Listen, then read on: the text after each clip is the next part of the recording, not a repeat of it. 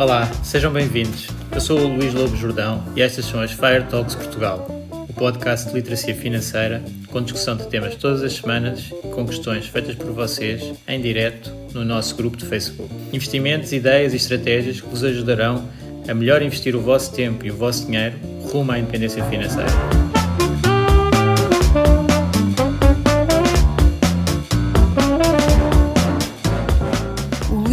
Jordão trabalha nos mercados financeiros há mais de 20 anos. É um analista financeiro certificado pelo CFA Institute, criou o maior fundo português de ações e é atualmente responsável pelos produtos Stoic na SGF. Todas as opiniões expressas pelo Luís e eventuais convidados são exclusivamente suas e não refletem a opinião da SGF ou do CFA Institute. São ideias à data de gravação e estão sujeitas a alterações. Todos os investimentos envolvem riscos. Este podcast tem um intuito meramente informativo e não deve ser tomado como base para decisões de investimento.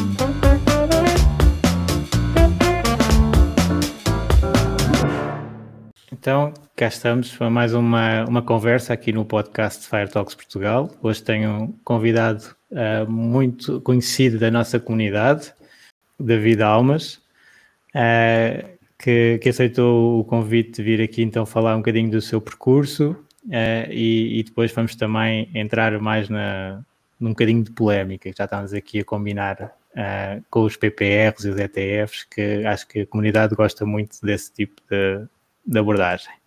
Portanto, Espera aí, obrigado pela apresentação. Como assim muito conhecido no vosso grupo? É, nesta área da independência financeira é, és conhecido, aliás, eh, já és conhecido como os artigos que, que foste fazendo, principalmente do, do Observador e antes na, na DECO. Um, e, e agora com o Boletim de Lean também houve uma altura que houve uma série de novos membros que vieram pelo Tlim, portanto, aí nesse és conhecido de certeza.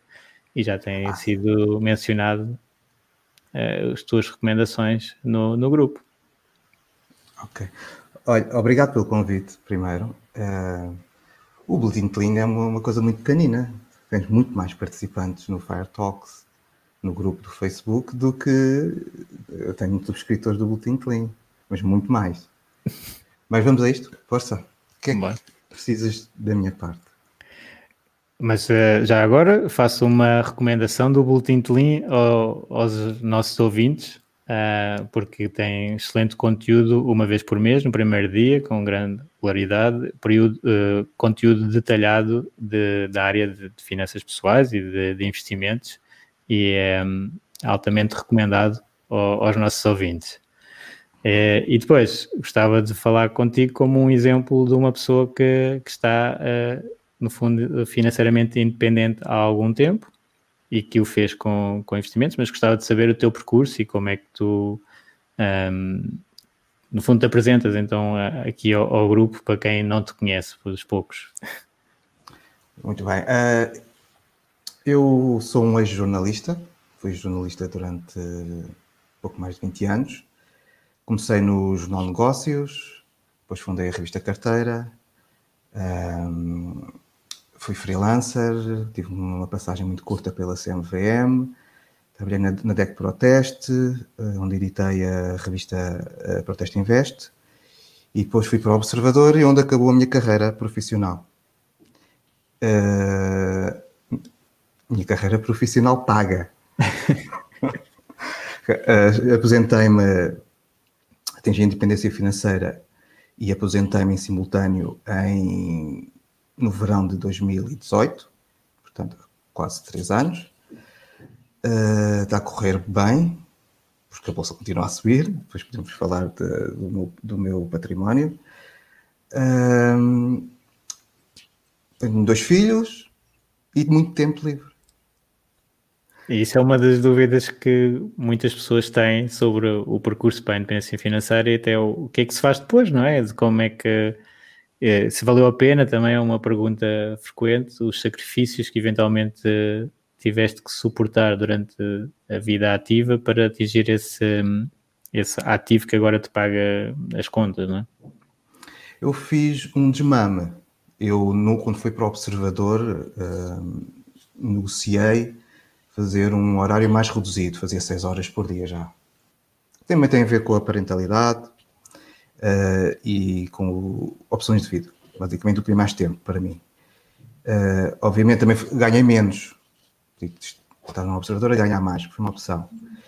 Uh, e depois estive no observador 4 anos e, e, cheguei, cheguei à conclusão que tinha património suficiente para o resto da vida, fazendo uma vida frugal, frugal e, e pronto, aposentei-me. Foi fácil. Não, já, não foi agora, fácil. Não foi fácil. Sim. A parte difícil e a parte que, que, para a qual eu não estava preparado foram os primeiros meses de aposentação. De um momento para o outro, eh, fiquei com muito tempo livre. E as primeiras semanas uh, são divertidas, ficar no sofá, ver televisão, 18 horas por dia, ou fazer caminhadas, o que for. Mas depois uh, falta ali qualquer coisa. E é preciso saber. Uh, primeiro, acho que uh, recomendo que as pessoas estejam preparadas, mentalizadas para isto. e depois é preciso encontrar outra missão na vida, que não seja trabalhar. E, e nisso o Boletim Clean que eu lancei em fevereiro de 2019 ajudou-me muito. Ajudou-me muito porque eh, eu, eu, estou, eu sinto que estou a ajudar uh, pessoas que querem seguir alguns passos financeiros, alguns uh, semelhantes aos meus, e, e, isso é a minha missão agora. Além de ter uma vida familiar mais, mais, mais desenvolvida e tempo para outros, outros passatempos.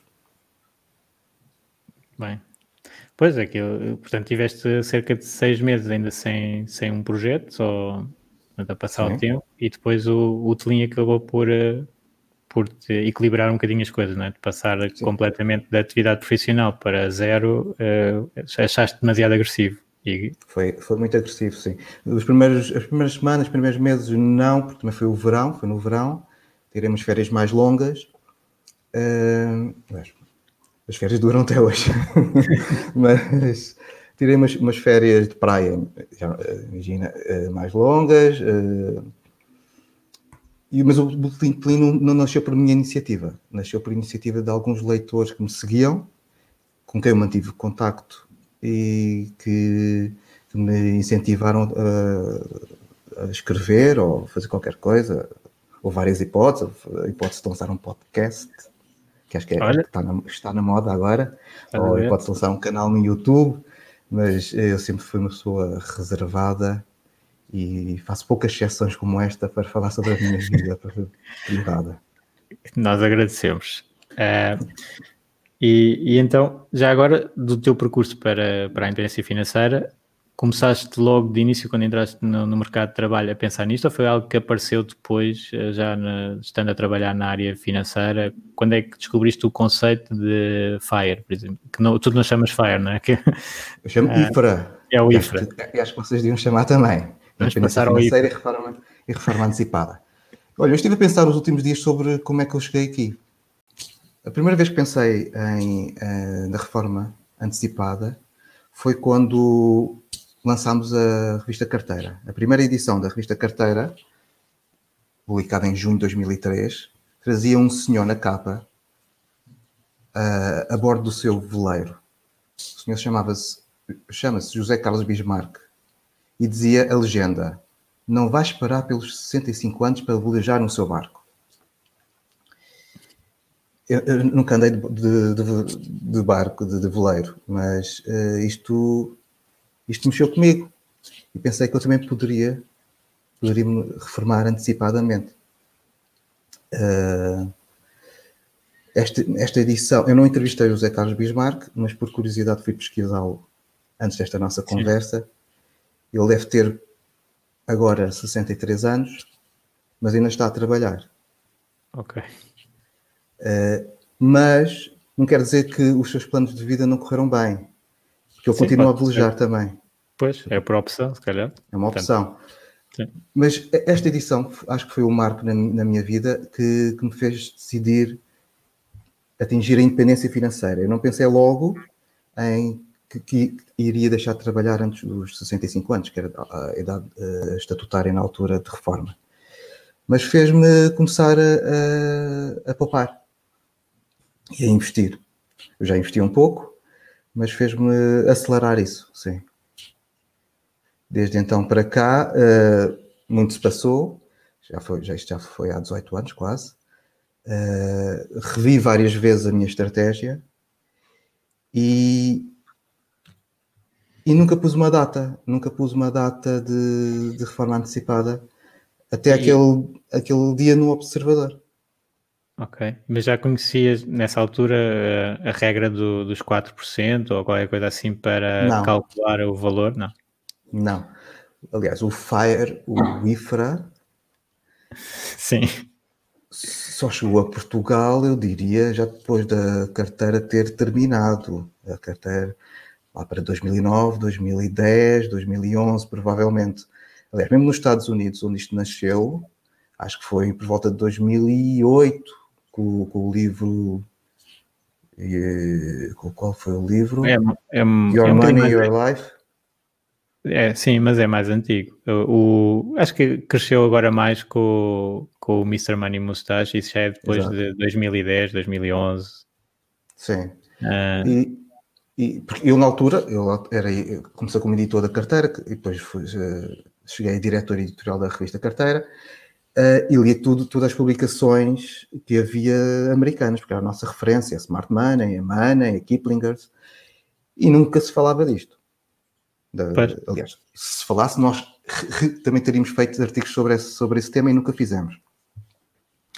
Mas uh, nos, meus, nos meus pensamentos, eu não tinha palavras para isso, não tinha a expressão independência financeira, mas uhum. já pensava nisso, nesse conceito. Uh, na reforma antecipada, também por causa do, do Bismarck, Curiosamente, o Bismarck tem o mesmo nome do fundador da Segurança Social Moderna. Isso, ao princípio eu pensei que estavas a falar de uma capa sobre a Segurança Social, mas não, era mesmo uma não. pessoa com o apelido Bismarck.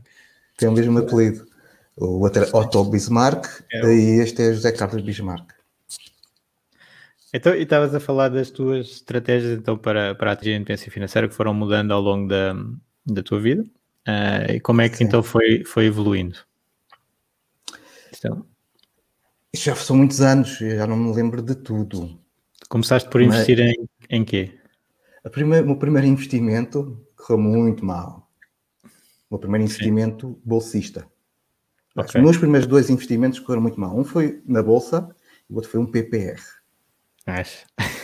O da Bolsa, eu comecei a investir, eu comecei a trabalhar em 99, no jornalismo. Uh, o meu primeiro investimento foi no pico da bolha da internet nós somos conterrâneos, né? contemporâneos nesse aspecto. Contemporâneos, sim. Uh, eu comprei ações da Pararede. Ui. Pararede chama-se hoje Glint. Sim, sim. E é uma aplicação e... para farmácias. Na altura era ir revolucionar o mundo. Na altura aí tinha portais para tudo e para alguma, alguma coisa. Era, era o futuro da internet em Portugal. Uh, aliás, uma das minhas primeiras capas no Jornal Negócio, em que eu assino na capa, o título era euforia.pt. E foi mais ou, menos, mais ou menos na mesma altura. Eu comprei para a rede. Sim. E perdi 80%, 90%. Investi muito certo. pouco. Foi uma experiência. Mas ainda tiveste a ganhar em umas duas ou três vezes ou assim, não é? Ou não? não, porque eu já, já acho que já comprei quando começou a descer. Já em março. Vai aproveitar ou... uma queda depois de ter subido, primeira queda. Sim. É, é, isso agora é, é, um, é um dos grandes riscos que, que os investidores estão a ficar um bocadinho um, condicionados não é? a, a comprar quando cai, entrar logo a comprar não é? nessa altura. Caía, sei lá, para a rede 10% e ah, é boa altura para comprar. Como, e tinha, antes tinha subido sempre, não é? Mas depois Sim. Dessa, dessas vezes já não. Mas tinha subido e não é as subidas de agora. Tinha subido 500% ou uma coisa assim. Sim, sim. E depois cair 10%, aquilo era uma oportunidade. Obviamente certo. Eh, é uma grande lição, foi uma grande lição para mim. Uma coisa que eu não esqueço. Mas o segundo, o segundo erro foi, foi não, vou fazer uma coisa conservadora para a minha reforma, vou fazer um PPR. Okay. E fui ao, fui ao BPI, ao balcão do BPI, e subscrevi um PPR eu não me lembro do nome. E no dia seguinte fui à, fui, ao, fui à banca eletrónica consultar uh, o saldo e tinha menos 2%. E foi um choque, foi um choque. Uh, não sabia, não sabia, desconhecia. Fui ao, voltei ao balcão, explicaram-me que eu tinha uma comissão de subscrição de 2%, e depois entregaram-me a documentação, que agora é obrigatória, na altura não era obrigatório entregar a documentação, uhum. uh, e além dos 2% de subscrição, tinha 2% de comissão de reembolso ou de resgate, e tinha também mais 2%, não me lembro exatamente deste número, mas da comissão de gestão, uh, e eu decidi, tiro o dinheiro já. Portanto, fui subscritor de um PPR durante um dia, ou dois. E pagaste 4%? Paguei 4%. Okay. Mas na altura pensei que sequer é a melhor coisa que, que deveria fazer. E tinha razão. Tinha razão. Não sei. Esse é capaz de ter valorizado os 4%, não sei, mesmo assim com essas comissões todas. Uh, à partida é difícil. Sim, acredito que tenha valorizado 4%, não sei quando. Em, em quanto tempo. Já não. passaram muitos anos, desde o ano 2000. Uh, e, mas acho que fiz, fiz uma boa decisão, porque eu tenho, tenho o registro histórico do meu, do meu desempenho de, como investidor e, e bate qualquer PPR do mercado. Bati, não é bate, bati. Exato. Portanto, essas foram as minhas duas experiências, de, as minhas primeiras duas experiências e correram ambas mal. Depois, Uh, depois nós tínhamos fundos, os supermercados de fundos em Portugal. Isso foi em um ano depois. Foi o, Big, banco que na altura era o Big Online. Uhum. Eu, eu, estava lá na apresentação, era um dos jornalistas que esteve na apresentação do primeiro supermercado de fundos e tornei-me cliente para investir em fundos.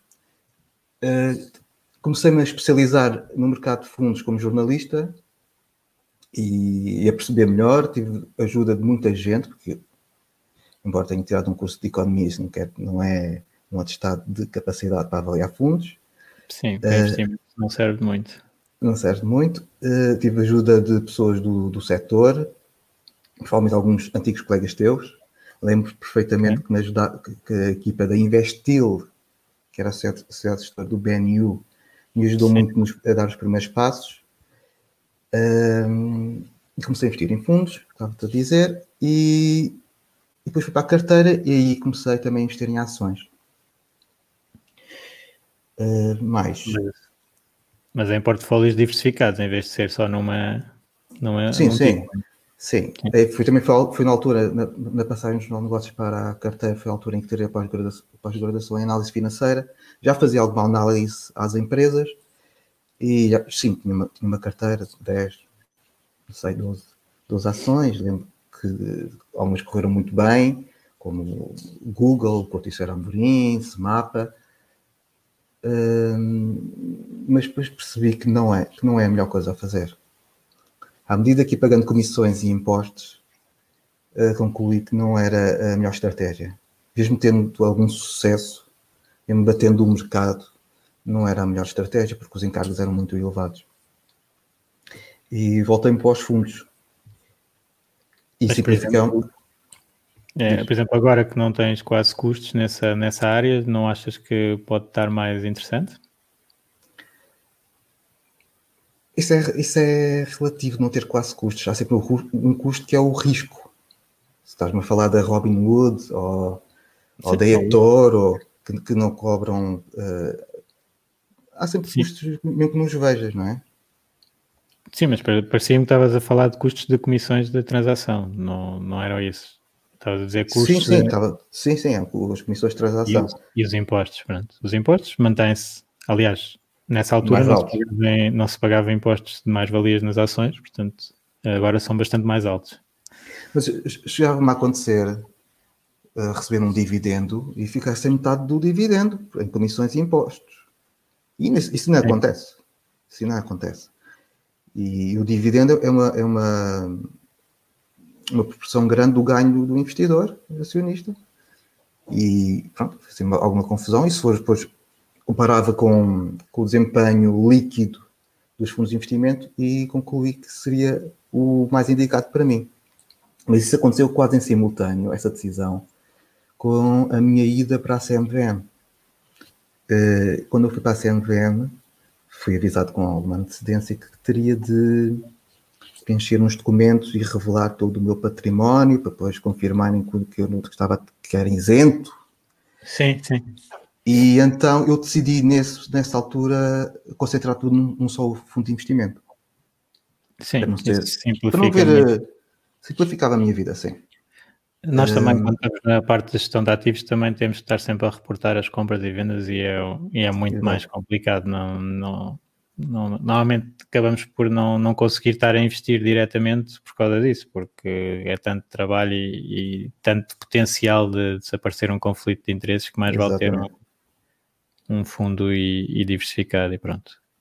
E então o fundo que eu escolhi, que escolhi na altura, escolhi, na altura não, escolhi já a meio da carteira, uh, escolhi por volta de 2005, foi quando o fundo fez 5 anos, foi o BP Reestruturações. E ao fundo que eu também falo no, no livro que depois acabei por escrever em 2011. Um, e durante muito tempo só tive esse fundo. É um fundo caro, uh, mas muito bom, muito bem gerido. Era gerido na altura pelo Virgílio Garcia, que hoje está na 60 Degrees, uh, e deu-me muito dinheiro a ganhar. Deu muito dinheiro. Hoje chama-se BP Ações Mundiais, salvo erro. Ações Mundiais, sim. Uh, mas já não é gerido pela, pela mesma pessoa uh, e eu, entretanto, saí já não acompanho tão, tão pormenorizadamente o seu desempenho. Uh, portanto, escolhi o, o, o BP Reestruturações, uh, tive muito pouco tempo na CNVM, saí da CNVM e fui jornalista independente durante uns meses e fui parar à DECO a DEC Proteste. Isso foi em que ano? Na DEC Proteste. Uh, portanto, eu saí da CMVM em 2010. A DECO, acho que entrei nesse ano, em 2010. Ok. Uh, desculpa, eu já não preciso ter o currículo atualizado, não sei estas datas. Sim, sim, tudo bem. Menos. E depois, depois, nessa altura é que fizeste o tal livro. Não, na DEC fiz o segundo livro. Ah, foi o segundo. Ah, ah, ah, ah, tens razão, tens razão. Então foi para a DECO em 2011. Sim, o livro saiu em, em 2011, escreveu em 2010, saiu em 2011 e foi para a DECO em 2011. Tive lá mais 4 anos, 3, 4 anos, sim, por aí. Entre 2010 e 2011. Uh, nessa altura eu já estava à procura de soluções passivas indexadas. Uh, já estava a procurar muitos anos, aliás, porque eu fiz um trabalho para, para a faculdade, acho que foi para o mestrado, em que apresentei os ETFs. Ninguém, ninguém, conhecia, ninguém sabia o que, é que eram ETFs, nem eu, eu sabia por causa das revistas americanas que lia, e, e, e, e era um adepto, tornei-me um adepto de ETFs e de fundos de índice antes de eles chegarem a estarem disponíveis ao público português.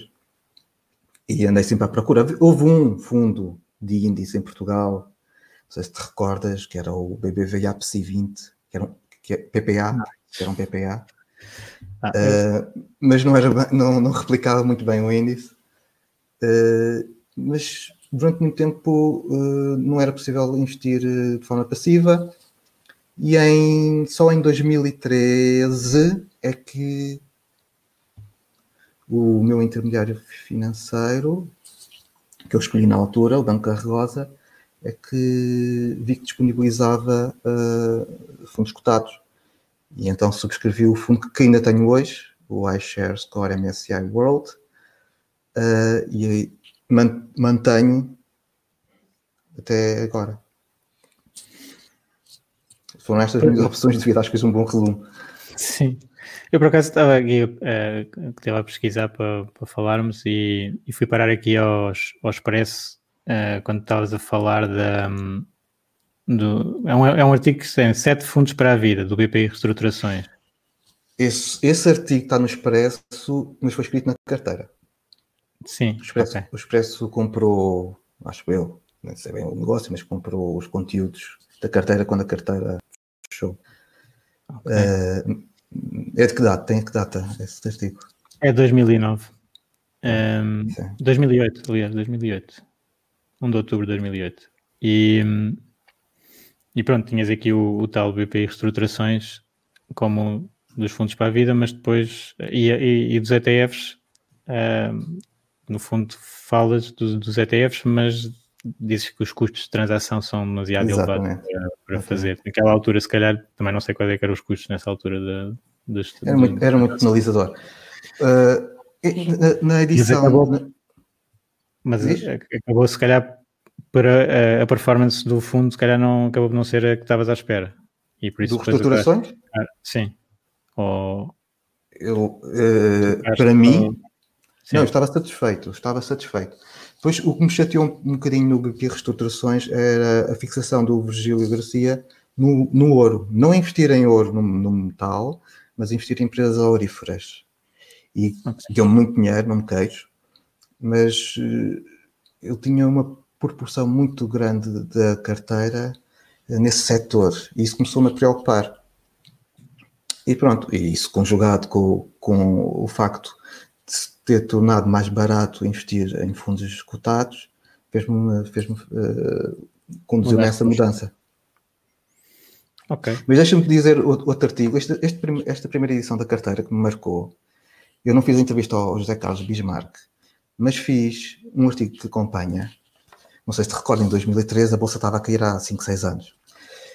E fiz um artigo que era, que se chama Deixa-me cá folhear. Diz? A bolsa portuguesa. Não, não, estrangeira também. Em 2013, não. Sim, Aí estávamos em máximos porque foi na altura que, que, nós lançámos o Líderes e uma das críticas era estar a lançar o fundo em máximos de mercado. Uh, mas depois, pronto, ele portanto duplicou. Mas... Em 2013, em 2013 eu fiz um artigo que era Não se esqueça das ações não se esqueça das ações. E eu, eu disse, dizia, escrevi que o PSI 20 estava a perder 60%, o Eurostox e o Standard Poor's também, um pouco menos. Mas já na altura eu, eu dizia e acreditava, além de escrever, acreditava, que as ações é que, é que deve ser o coração das estratégias de reforma, estratégias a longo prazo para a reforma. E recomendei Desculpa, tu nunca, nunca pensaste no imobiliário para, para a reforma antecipada? Nunca foi não. uma área que te interessasse? Não. Acho que, acho que acho que não é uma boa ideia para ninguém, na verdade, não é só para mim.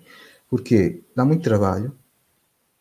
Se fores investir diretamente no imobiliário, dá muito trabalho. E, e prefiro muito mais ter 20 milhões de pessoas a trabalhar para mim, porque eu, como, como uh, eu sou dono de 1500 empresas, das maiores do mundo. E essas 1500 empre empresas empregam milhões de pessoas. Serão certamente mais, mais, mais de 20 milhões. E não faço nada. É que não, não me tenho que preocupar com nada. Esta, a volatilidade do mercado, isto também é, é, é, é, também é psicologia, e é muito interessante, tal como falámos no início, de não estar preparado para, hum, para, os, para, para, para os tempos em que não tinha nada para fazer. Uhum. Outra coisa que é preciso ultrapassar é o medo. E há um momento na minha vida que não sei, não sei precisar, em que deixo-me preocupar com a volatilidade. Não, não me interessa. Os altos e os baixos já Estou. Não interessa, não estou focado nisso. Eu sei que tenho 20 milhões de trabalhadores, uh, que, que, empregados de 1.500 empresas que produzem e que dão lucros e, mais, e essas empresas a longo prazo vão valorizar e dar-me uma remuneração simpática. Isso é o suficiente, o suficiente para, para eu acreditar investir em ações é a melhor coisa. O imobiliário uh, tem, tem alguns problemas. Um deles é, se fores investir diretamente, ou tens um património gigantesco para diversificar, Ou então vais uh, comprar um fundo, um fundo de investimento imobiliário, que são caros, mal geridos, em geral, estou a generalizar, são caros e mal geridos. Mas isto também há uma coisa que é de, em geral é tudo, tudo um bocado assim, não é? é sim, depois sim.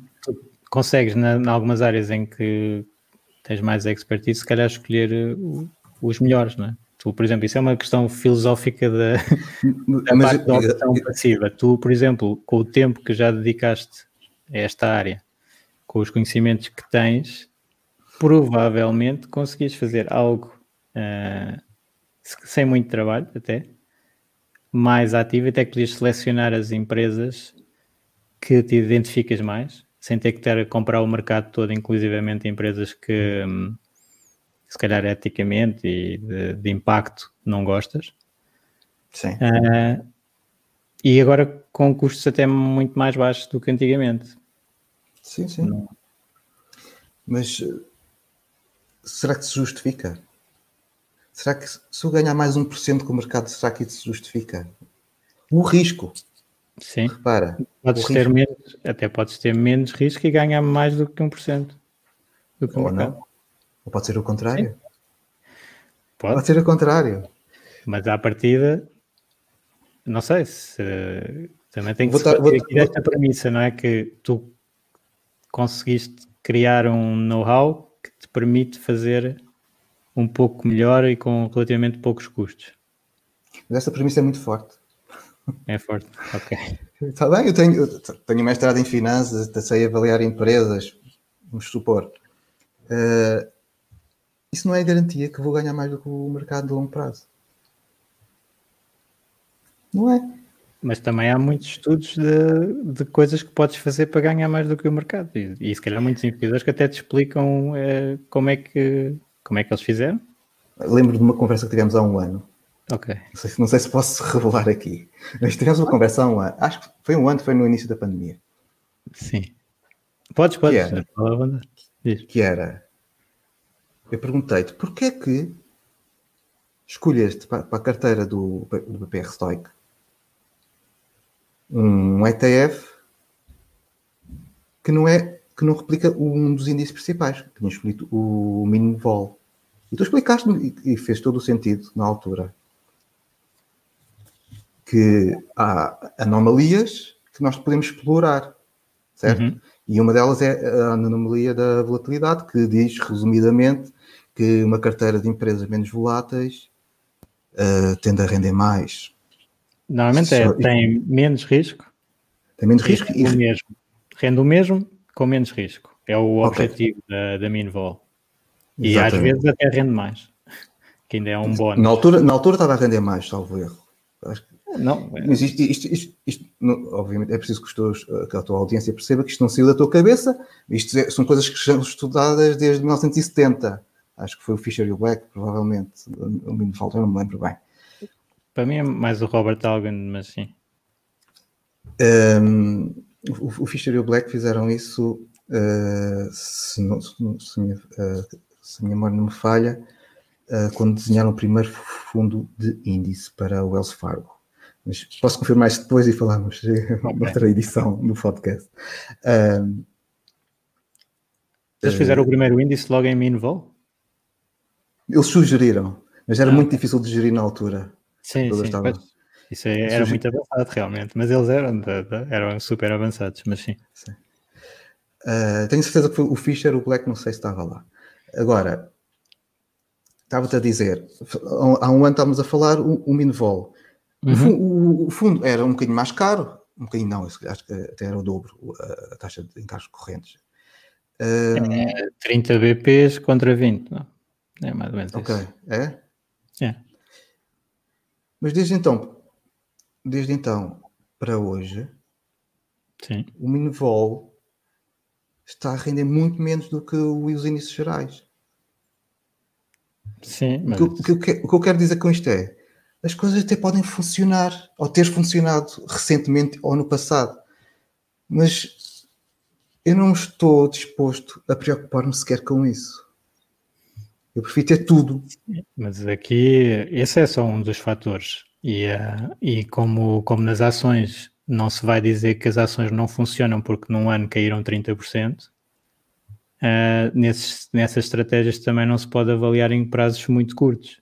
Uh, essas estratégias funcionam nos horizontes temporais em que está previsto funcionar. E aí acho que para já estou completamente uh, tranquilo com, com essa estratégia, em, em, parte. Claro que o que é que nós fizemos, por exemplo, uh, para compensar essa estratégia, tipicamente numa recuperação vai ficar para trás. Isso é, é o habitual, é o comportamento habitual, porque são, são empresas mais defensivas que, que não recuperam tão rápido.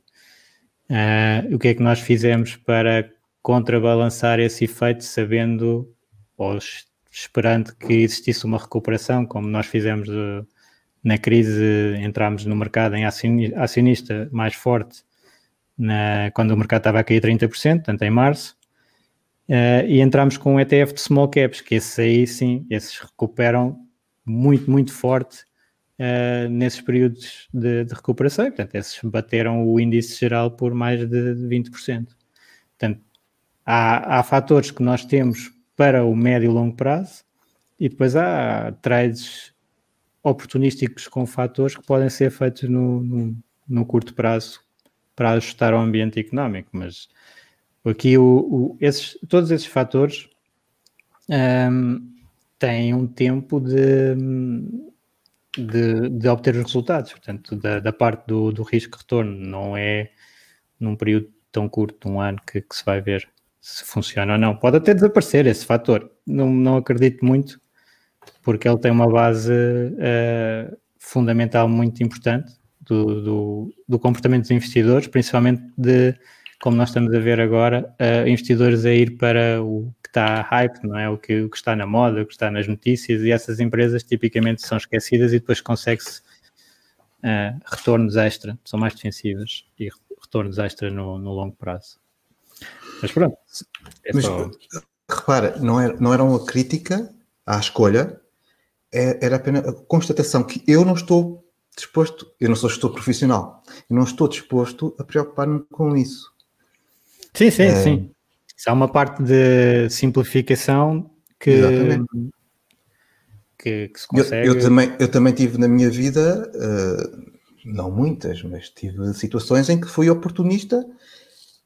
Só me estou a lembrar de uma, mas que investi uma, uma porção grande do meu património numa oportunidade única no momento. Uh, e percebo que se faça isso com, com um estudo com um estudo abrangente, mas prefiro não fazer é, no dia a dia. Aliás, eu só olho para o meu fundo porque escrevo sobre ele e outros parecidos para o Bulletin de Links, não, nem, nem, olhava frequentemente para, para, para, a minha carteira. Portanto, Sim, mas, mas neste momento. Por, que no fundo, uh, a filosofia da, da, gestão passiva, que eu, que eu também gosto bastante, uh, em alguns aspectos. Uh, para a generalidade das pessoas, normalmente a recomendação que se ouve é que é preciso investir sem, sem estar a, a perder muito tempo com, com, o mercado. Mas depois são pessoas que tipicamente até perdem bastante tempo com o mercado, como tu, é verdade. É uh, que são pessoas que até dedicam muitas horas ao mercado e que se calhar as outras pessoas, a recomendação acaba por até adequar em parte a essas outras pessoas, mas um, se calhar em tempo mais passivo para essas pessoas, por exemplo, entregar a gestão a um fundo que alguém está a fazer essas escolhas. Portanto, aqui dizendo também da, da minha parte, que claro, eu também tenho, tenho, tenho um fundo.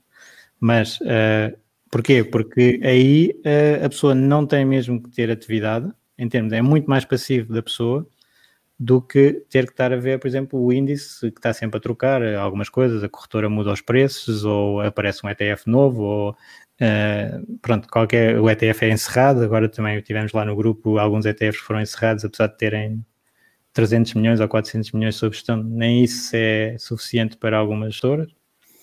Uh, portanto, existe um acompanhamento, se calhar, que parece que é muito uh, pouco hands-off, não é? Mas depois, afinal, as pessoas até estão a ver notícias quase diariamente sobre, sobre os mercados ou a ler sobre ETFs ou gestão passiva. E é contraproducente.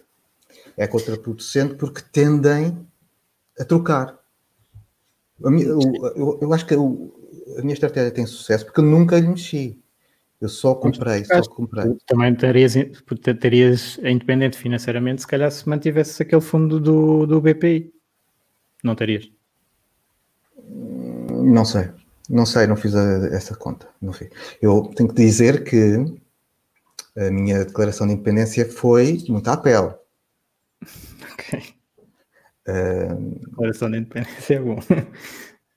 é, mas. Uh... E, e, sabes que a minha declaração de independência foi no dia 24 de, de, de julho. Portanto, é uma data muito importante Boa. para mim. Agora.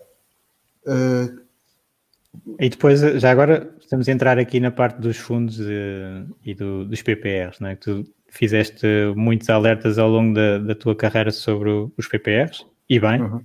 que eu também não, não era fã, agora sou um bocadinho mais fã.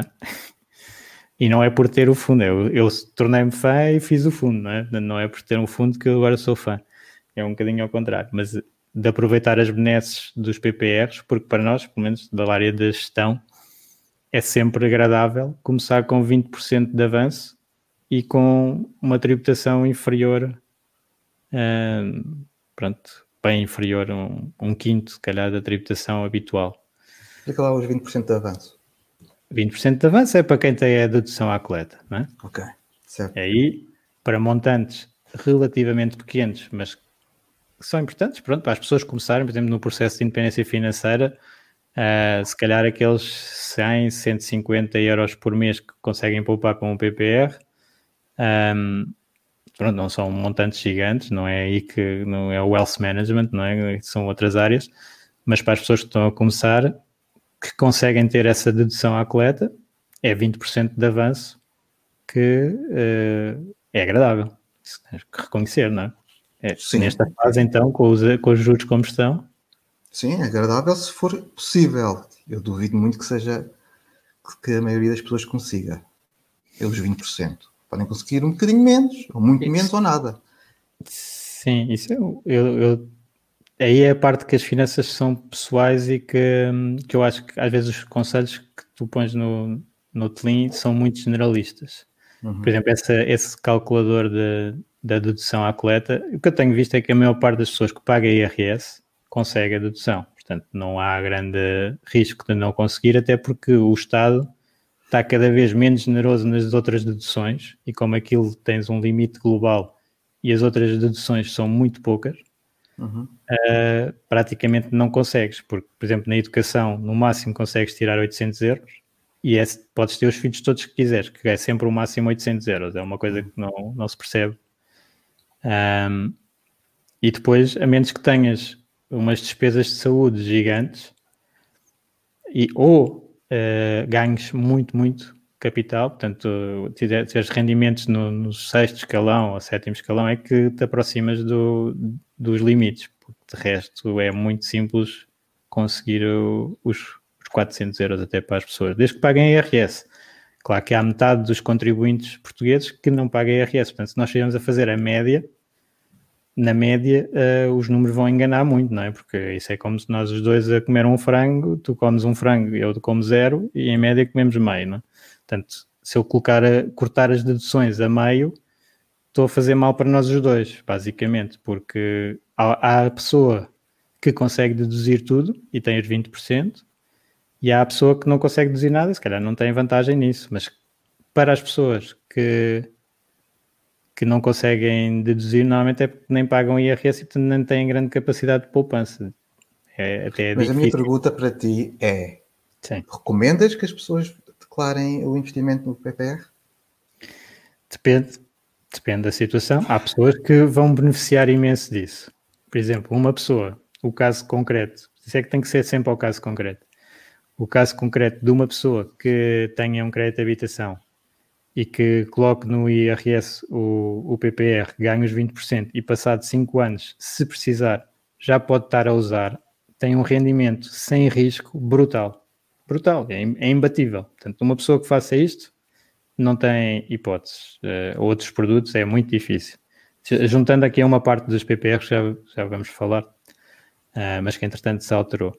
Mas o, esse caso é, é muito, muito vantajoso. Também a pessoa que está perto da, dos 60 anos, por exemplo, aos 55, o dinheiro que põe no PPR está disponível, vai ter o benefício, os 20% sobre o que aplicar, e vai estar disponível dentro de 5 anos. Portanto, até 20%. Até 20%, mas Sim, depois, concordo, a pessoa pode definir o valor que quer entregar. Portanto, se a pessoa vir que não consegue deduzir tudo, não precisa de, de, entregar o máximo para depois a dedução ser cortada. Isso não faz sentido, não é? Pode fazer só os 20% e depois o resto faz livre, que também tem vantagens. Para muitas pessoas, então, tem, tem muitas vantagens. Ok. Portanto, eu, eu, concordo contigo, uh, e aliás acho que já escrevi isso, que fazer o PPR já com a ideia de amortizar o crédito de habitação é uma excelente opção. Mas será mais excelente depende do PPR. Aqui não, não pode amortizar, mas sim, é pagar a prestação. É pagar a prestação, desculpa. Pagar a prestação de, de, de crédito de habitação.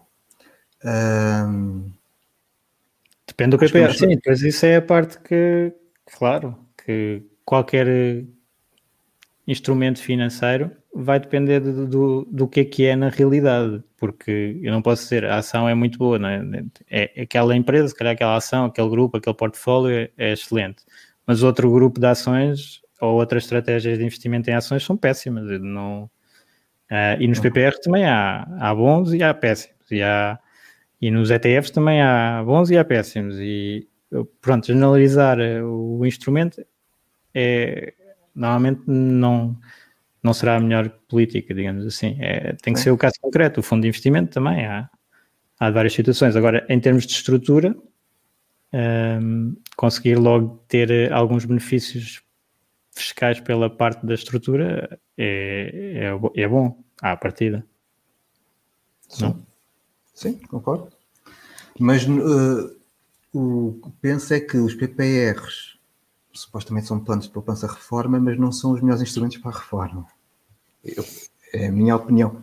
Se puder generalizar, portanto, uhum. no caso do disseste, uma pessoa com 60 anos vai se reformar daqui a 5 anos. Não, aos 60 anos já pode levantar, portanto. Sim, 5 anos, que faça 5 anos antes dos 60 anos, uh, pode ser uma boa opção.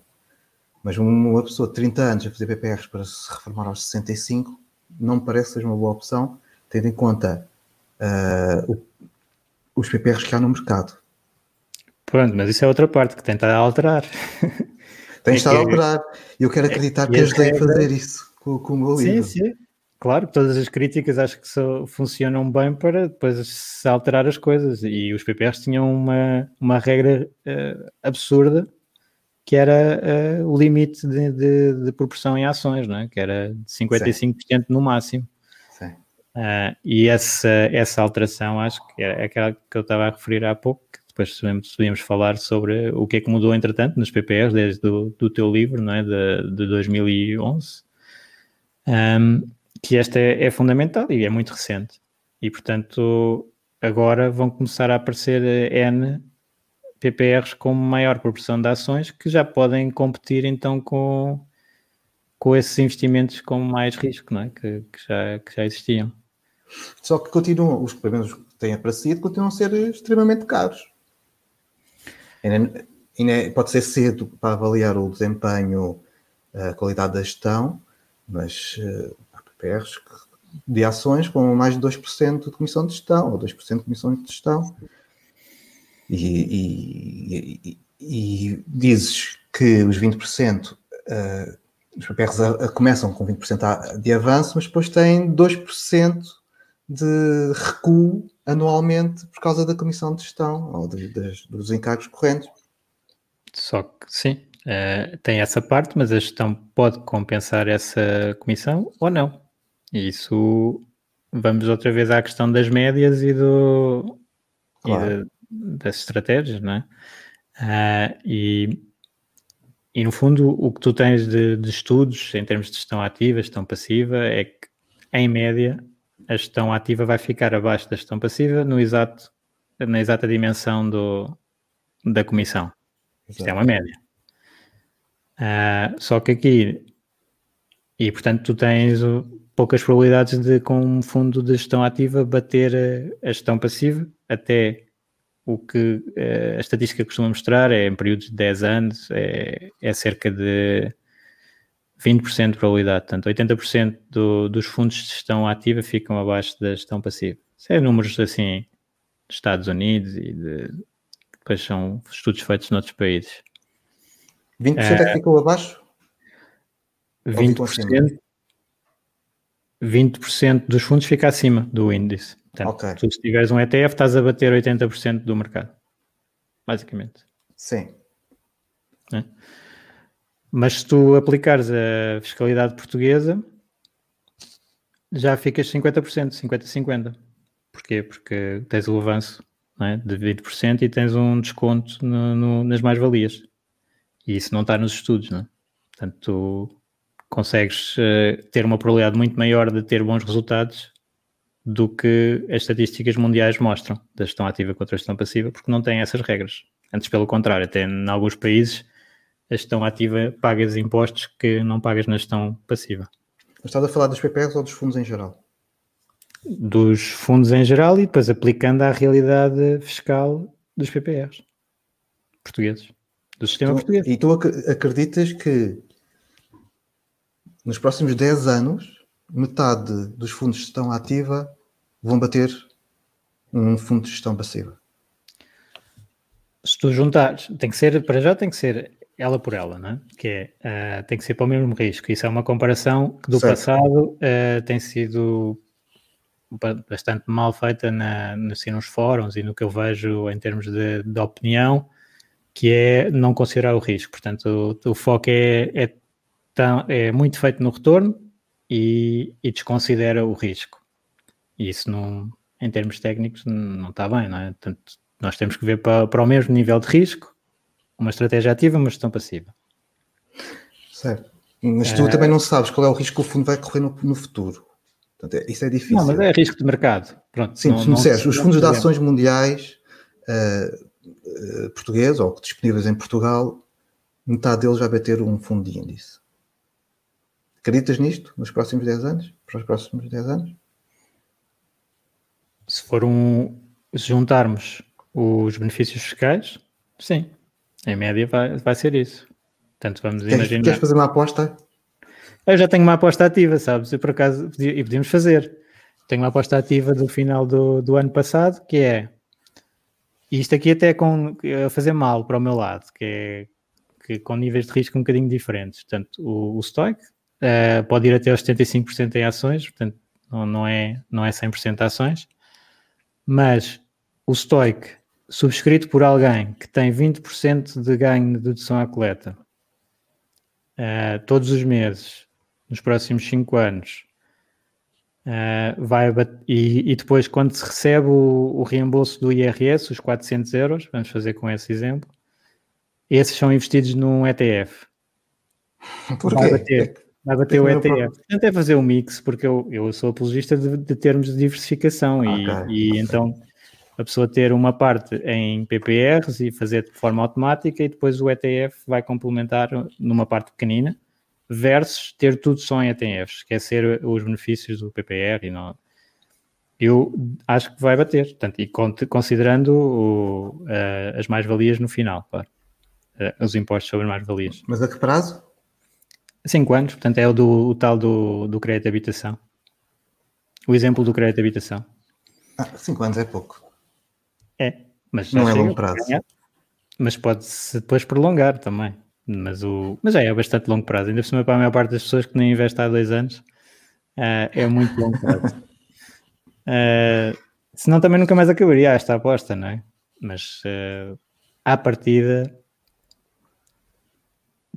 se tu tiveres uh, um, um portfólio igual, não é? e vamos dizer equivalente de, de ações e obrigações, ativo ou passivo, com os benefícios do, do PPR e, e gestão ativa, é, é, altamente provável de fazer melhor do que o, do que o passivo, pronto, diria eu.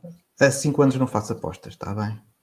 Ah, não, não, não me meto nisso, porque não vou apostar um, um, uma, fazer uma aposta com o mercado acionista há 5 anos, não é demasiado arriscado.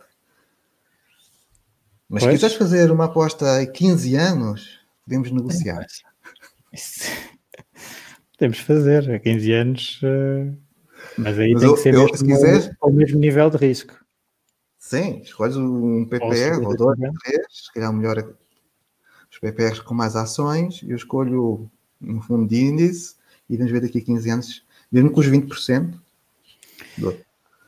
Não, mas tinha que, tinha que ser a estratégia. Pode-se fazer a minha estratégia com 100%, a parte de ações, 100% contra, eh, e com os benefícios do PPR contra o índice, aceito já. Ah!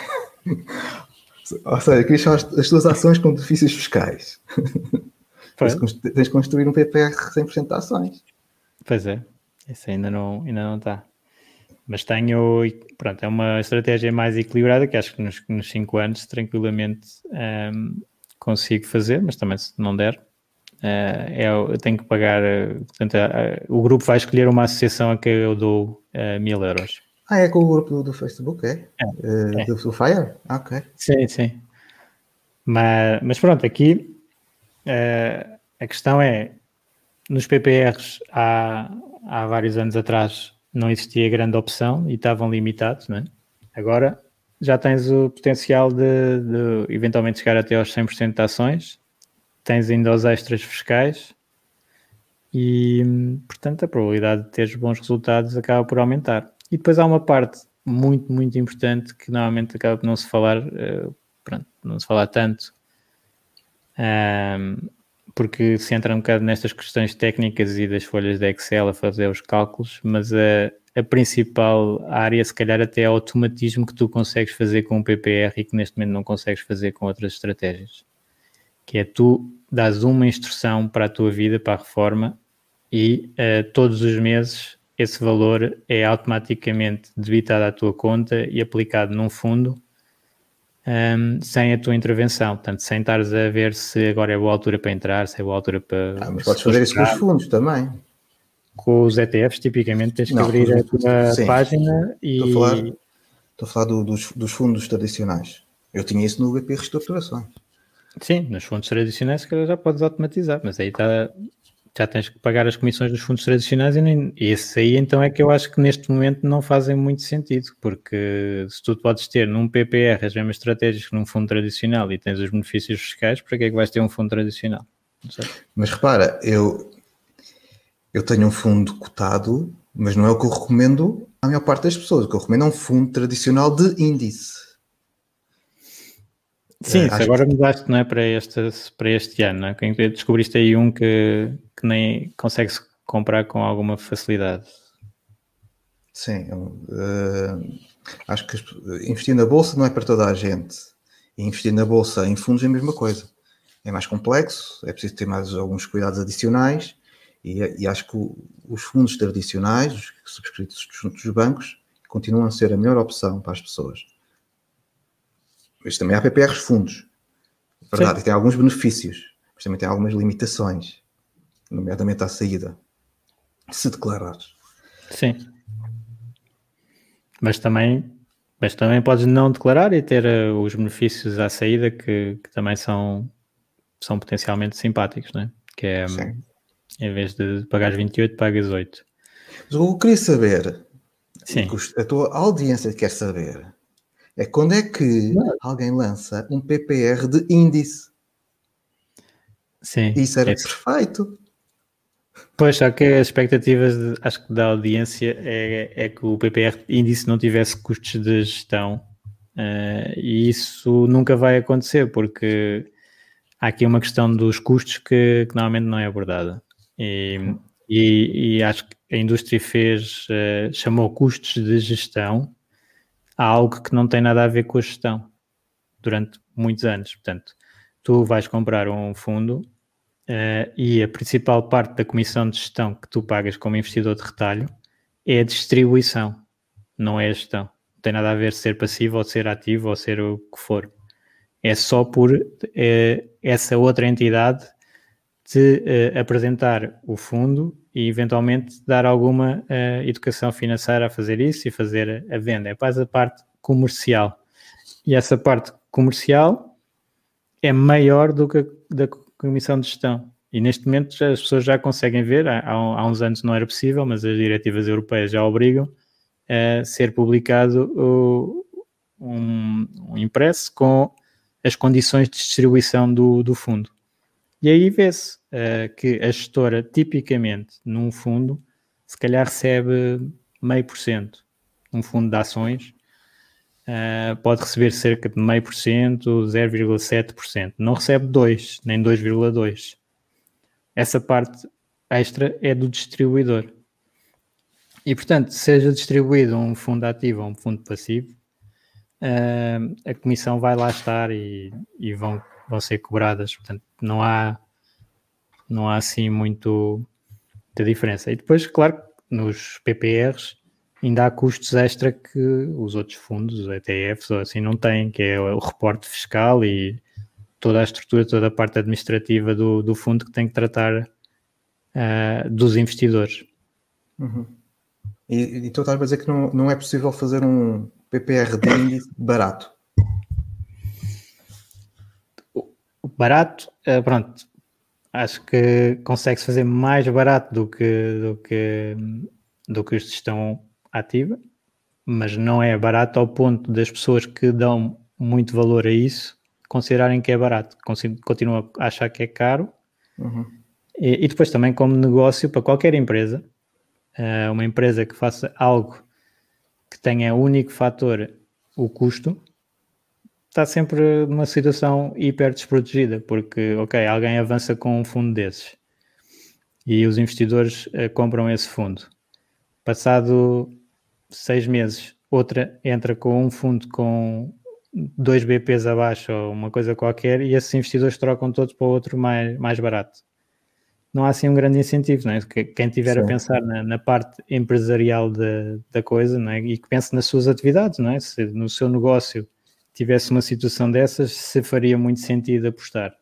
Eu também percebo, eu tentei fazer um fundo, tentei fazer um PPR indexado, mas, mas percebo que não é assim uma, uma grande ideia para a maior parte de, das gestoras. Até porque, se calhar daqui a, a uns dois ou três anos existe abertura, maior abertura europeia e vêm os grandes que conseguem realmente ter custos super baixos, dado o seu volume europeu, de, sei lá, das vanguards e etc. E ficam com esse mercado. Não, não haveria um grande vínculo dos investidores a esse fundo, acho eu. Eu tenho que dizer, eu espero que venham depressa. Não é bom Sim. para o teu negócio, mas espero que venham não, depressa. Para mim é ótimo, porque eu, para já eu também estou independente, portanto, eu, não, para mim é indiferente se eu, eu gosto é de ter a minha estratégia de investimento implementada e ajudar o maior número de pessoas, porque se a minha ajuda é a maneira como eu invisto, as outras pessoas podem eh, aproveitar ou, ou não. E tentei fazer também, tenho os custos mais baixos que existem no, no mercado, dos PPRs. Uh, e, e também uh, não, no passado não tive grandes problemas em bater o índice mesmo com custos, portanto, à partida, com, com horizontes de longo prazo, médio e longo prazo, uh, acho que há boas probabilidades de, de continuar a, a, fazer, mas uh, depois vamos ver, não é? Se... E, poderias, e poderias exportar a tua estratégia? E podias exportar, sim, claro. A partir do momento em que o mercado fica aberto a nível europeu, fica aberto também para os portugueses fazerem noutros países, claro. Exato. E isso, a visão é mais essa do que estar preocupado dos outros virem para o mercado português. Aliás, se as pessoas quiserem escolher uma estratégia assim mais, mais passiva, está, está ótimo, não, não tenho problema nenhum com isso. Aliás, agora, uh, eu consigo fazer é tal seleção de, de empresas uh, em que posso excluir áreas de mercado que eu não gosto, posso escolher empresas que têm que são muito frágeis, que são muito endividadas, posso pronto, fazer algumas uh, alterações, mantendo uma filosofia de, de pouca atividade também e de, de visão de longo prazo. É. Agora estamos a passar aqui um bocado para isso é uma entrevista a ti. São vícios é... da minha carreira profissional. Desculpa. Tu conseguiste virar isto aqui ao contrário. isto é mesmo jornalista.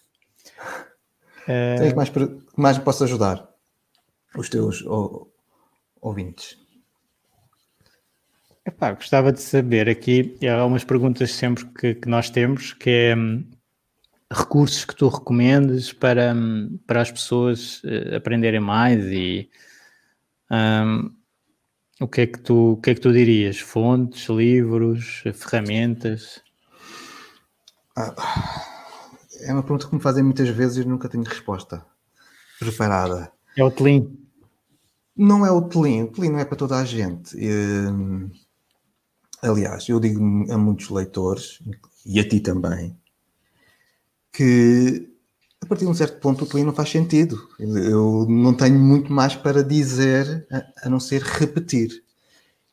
Um, a partir de um momento, acho que os leitores do Bulletin Tlin devem deixar de receber. Que recomendações é que eu tenho? Uh, eu não conheço o perfil da tua audiência, mas uh, acho que deve. É muito diverso já agora, é, é bastante diverso. Nós temos pessoas que, que sabem imenso de, de investimentos e de mercados e pessoas que já estão fire e, e que, pronto, até de outras áreas também, de, de imobiliário, uh, mas também de, de mercados. E, e e pessoas que estão agora completamente a começar e viram pela primeira vez este conceito de, de independência financeira. Portanto, estás a ver, é, é, é super uh, diverso. Que torna mais difícil a minha resposta. Torna. Mas uh, perguntaram há pouco tempo se eu recomendava o podcast da Bárbara Barroso. Ok. Eu não digo que não. Ou do Pedro Anderson. Eu não digo que não. Acho que as pessoas têm é que começar em algum lado. Uhum. Mas uh, há de chegar a um ponto em que vão precisar de mais. E vão ter que descobrir sozinhas algumas coisas. Sim. E, e, e, não vão encontrar resposta em lado nenhum. Para o seu caso, como tu falámos e disseste bem há bocado, para o nosso caso concreto, não são os outros que nos vão dar as respostas, vamos ter que pensar. Vamos ter que nos basear em algum, alguns conceitos gerais e ver quais é que se encaixam melhor. E nesse sentido não tenho nenhuma recomendação em particular, exceto o meu terceiro livro que será, sairá. não sei. A escrever um terceiro livro que sairá talvez para o próximo ano, não sei. Boa. Uh, uh, mas para este terceiro livro, uh, não estou a promover porque nem, nem sei se vou mesmo publicar, mas para este terceiro livro eu estou a reler tudo que já li para trás e mais algumas coisas mas há assim algum autor favorito teu? Nesta área? Sim. David Almas e Joaquim Madrinha. Não. Eu gostei muito de reler o uh, Your Money, Your Life do João Domingues e da Vicky Robbins. Uhum. Uh, é muito leve, é mesmo muito leve, mas para quem começa, acho que está traduzido em. Uh, mas está, está, está traduzido. Agora acho que já está. Está, está escutado mas está escutado. Tentei comprar.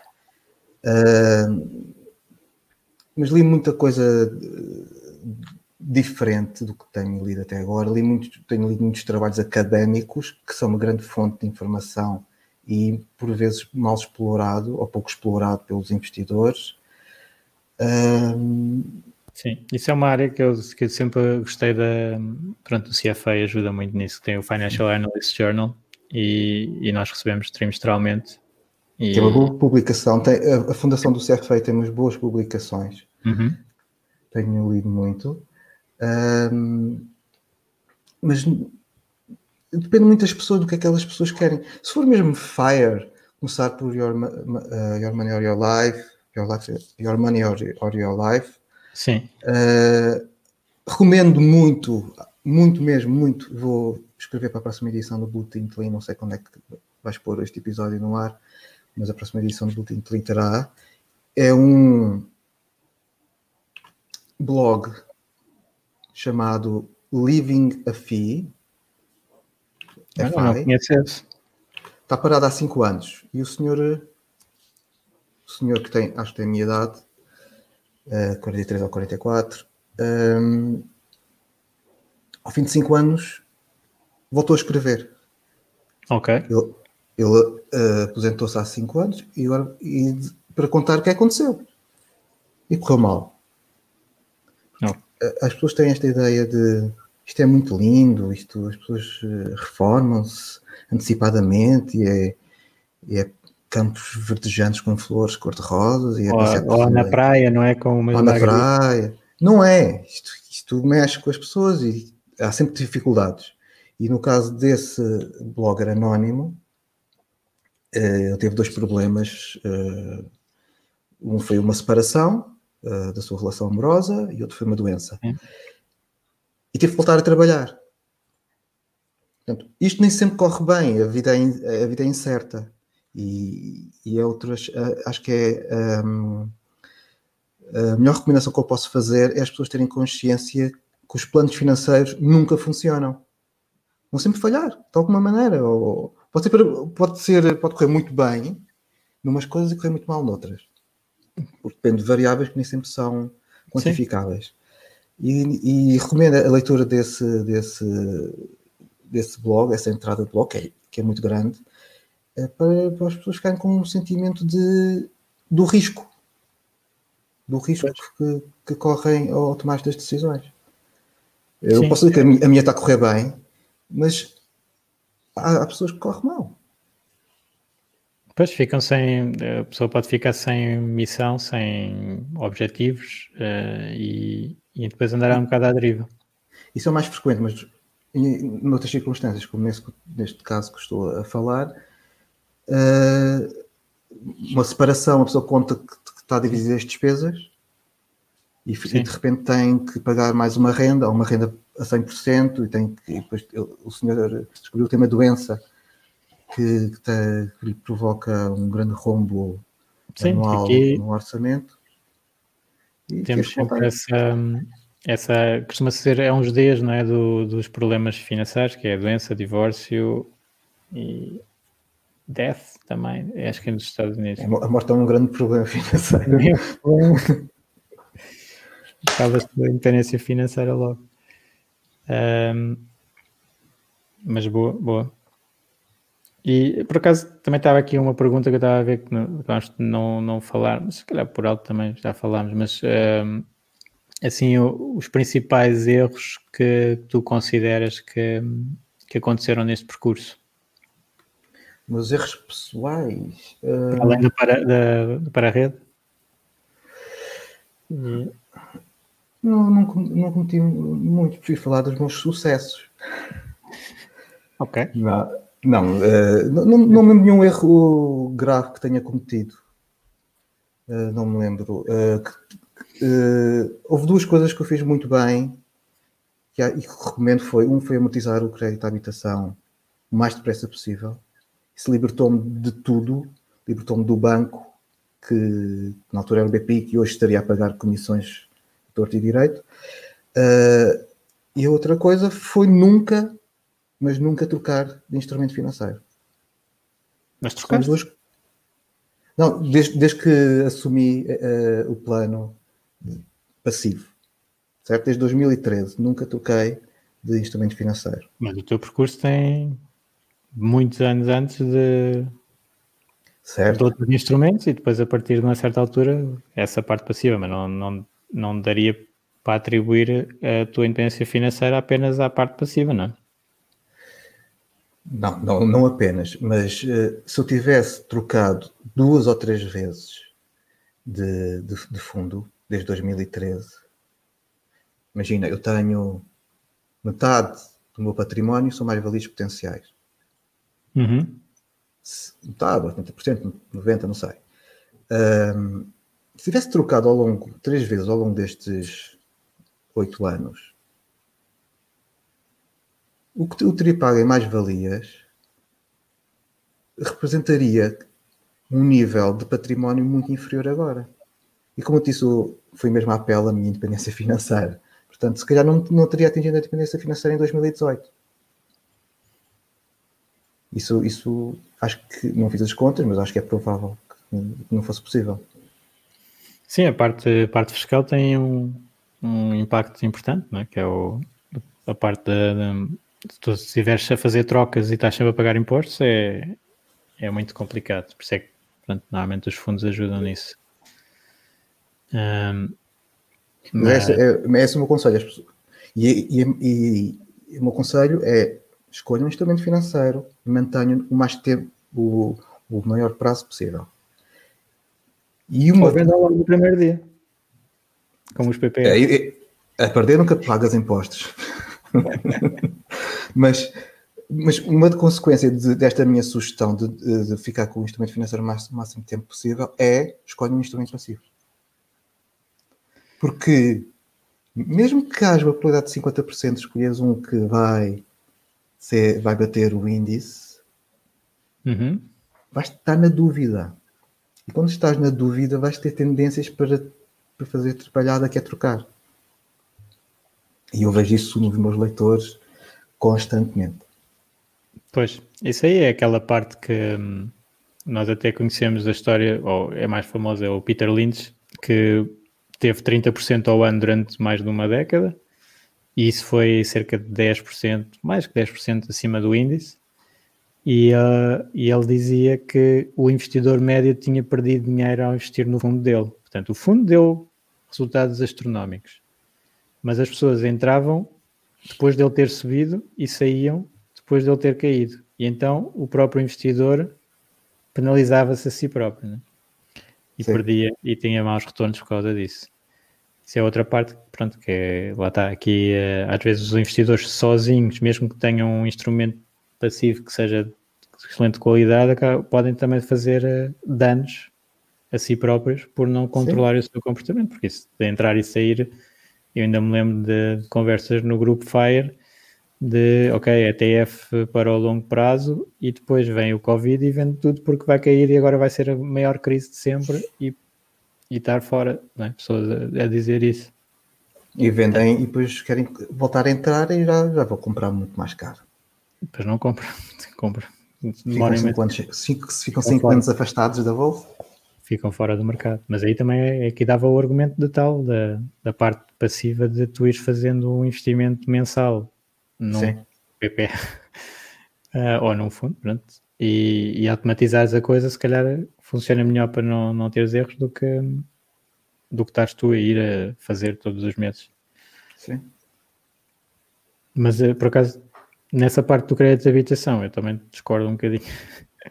Eu sei, eu sei. Eu percebo que emocionalmente, pronto, que seja bom, mas racionalmente uh, deixaste muito dinheiro na, na, na, mesa, digamos assim, com essa, com essa opção.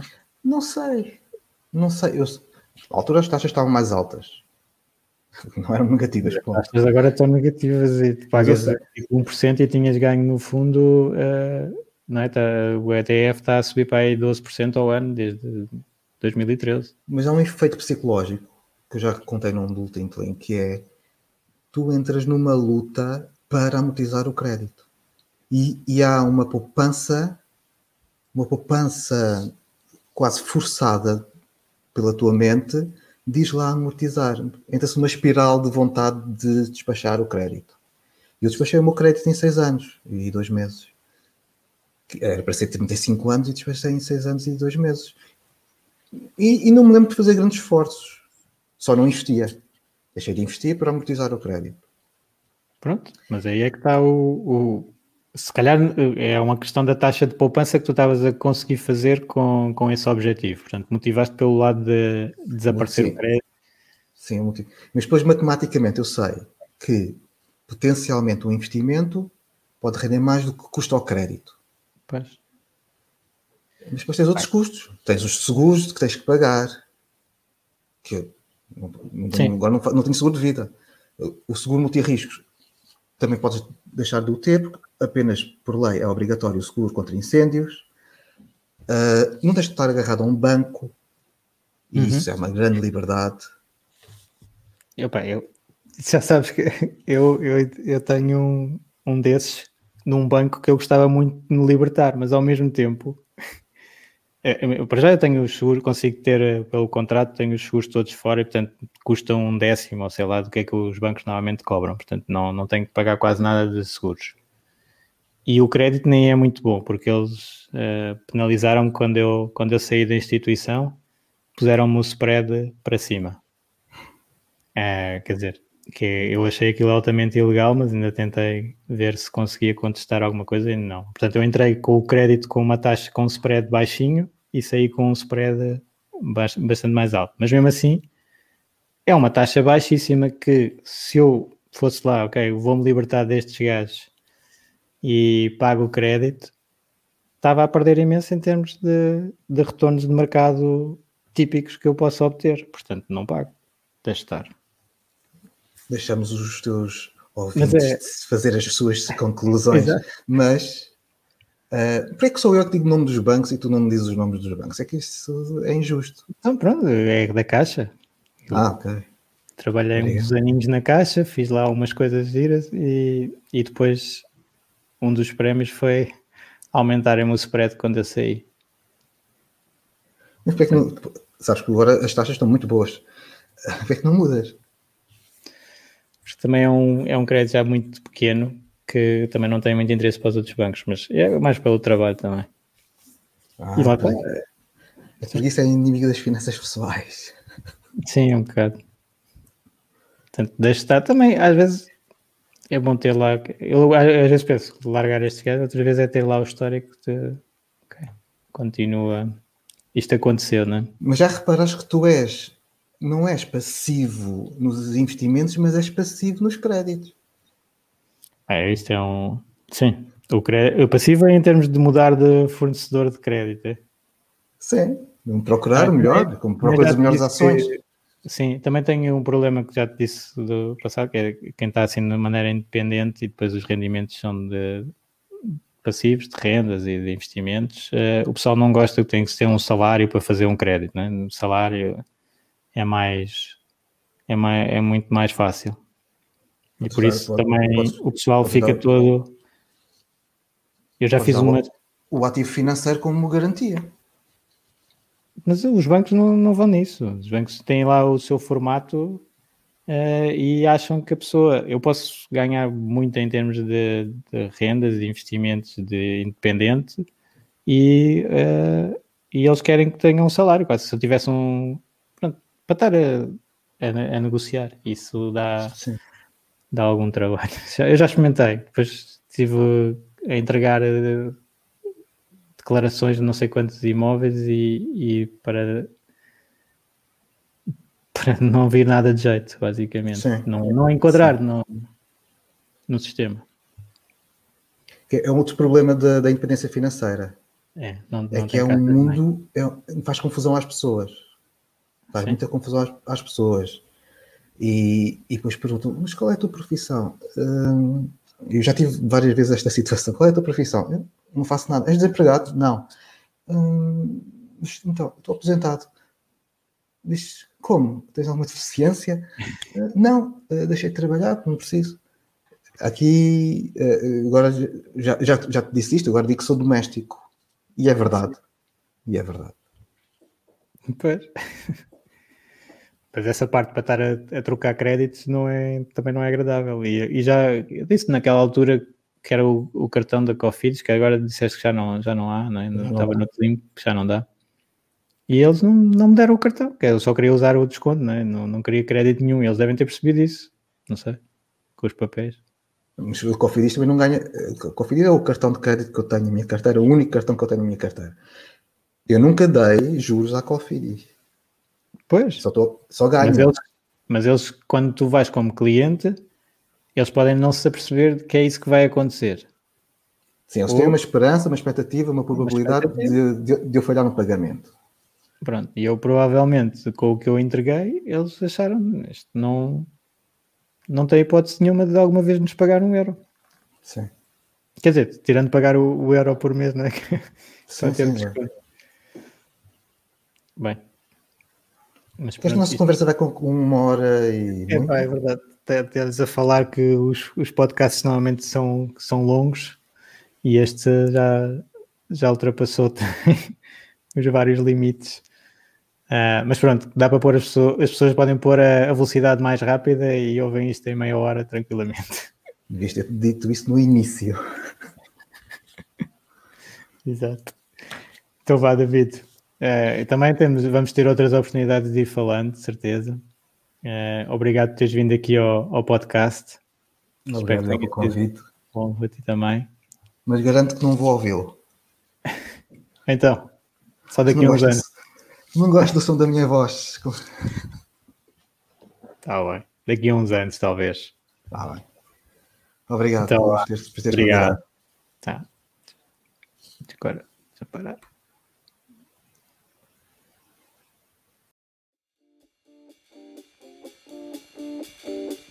Obrigado por ouvires. Junta-te à discussão através do grupo Fire Talks Portugal no Facebook e não te esqueças de ver a descrição, onde poderás encontrar mais informações. Até à próxima!